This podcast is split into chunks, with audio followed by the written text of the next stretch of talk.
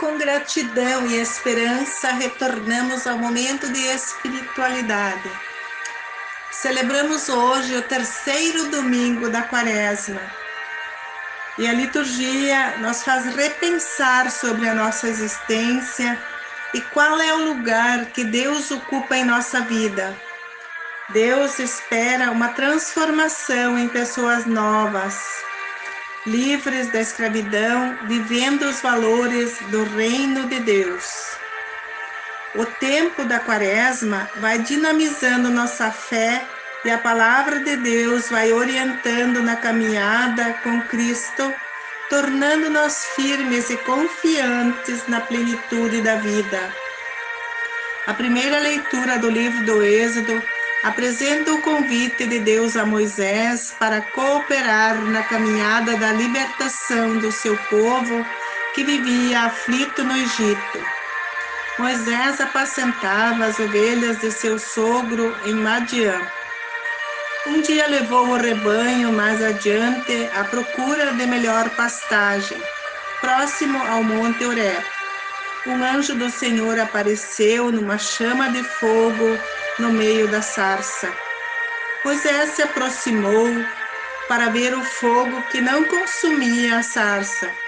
Então o Senhor o chamou do meio da sarça. Moisés, Moisés, estou aqui, respondeu. E o Senhor disse: Não te aproxime, tira as sandálias, aqui é um lugar sagrado, é terra santa. Eu sou o Senhor Deus dos teus pais, de Abraão, Isaque e Jacó. Moisés cobriu o rosto, pois temia olhar para o Senhor. E o Senhor lhe disse: Eu vi a aflição do meu povo que está no Egito. Estou te chamando para tirá-los desse sofrimento e levá-los para a terra prometida. Moisés respondeu: Sim, eu irei aos filhos de Israel e lhes direi que o Senhor de nossos pais me enviou. E se eles perguntarem quem eu sou, diga-lhes: Eu sou aquele que uma voz enviou. O Senhor Deus de vossos pais enviou-me a vós. Esse é meu nome para sempre, e assim serei lembrado de geração em geração.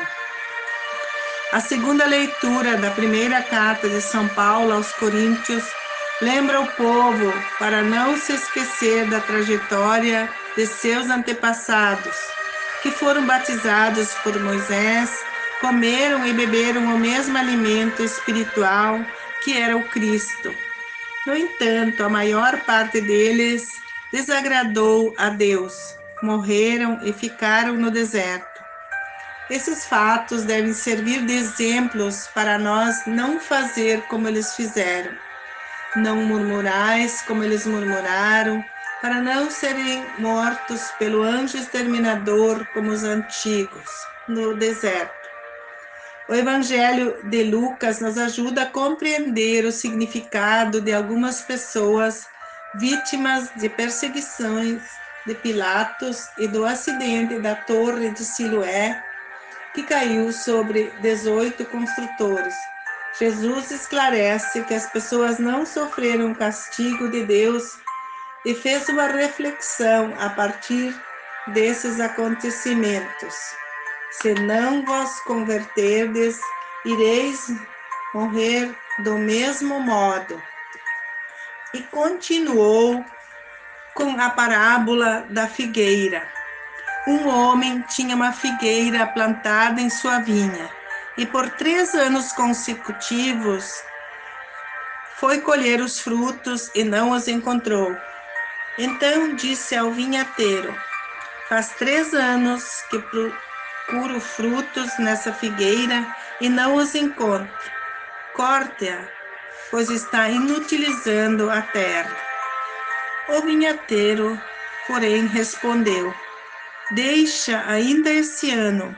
Eu vou cavar em volta, colocar adubo. Pode ser que produza frutos. Se não der, então corte-a. Esta parábola nos ensina que não devemos desanimar e desistir diante das dificuldades. Antes disso, precisamos nos situar como estão nossas raízes. Cavar significa voltar e buscar valores que perdemos nessa caminhada. Quando conseguimos visualizar as raízes que vêm de Deus, de nossos pais, com certeza conseguiremos o adubo que fortalecerá a nossa figueira e seremos capazes de redicionar nossa caminhada através da conversão e produzir os frutos tão necessários em nossa vida e em nossas comunidades nesse momento atual. A conversão não é apenas uma questão individual, é um desafio social e comunitário. Se não houver justiça social, o mundo irá desabar sobre todos nós, não porque Deus o destruirá, mas porque nós estamos tornando inviável a vida neste mundo. A conversão implica na educação. Precisamos servir com amor e comprometimento para que todas as pessoas, através de uma educação permanente, se tornam mais sábias e sejam capazes de reconstruir um mundo de justiça, fraternidade e de paz. Um ótimo domingo para todos nós. Uma semana de reflexão sobre a real situação de nós como uma figueira. Onde eu estou? Como eu reajo? Onde eu quero chegar ao final dessa quaresma? Glória ao Pai, ao Filho e ao Espírito Santo, como era no princípio, agora e para sempre. Amém.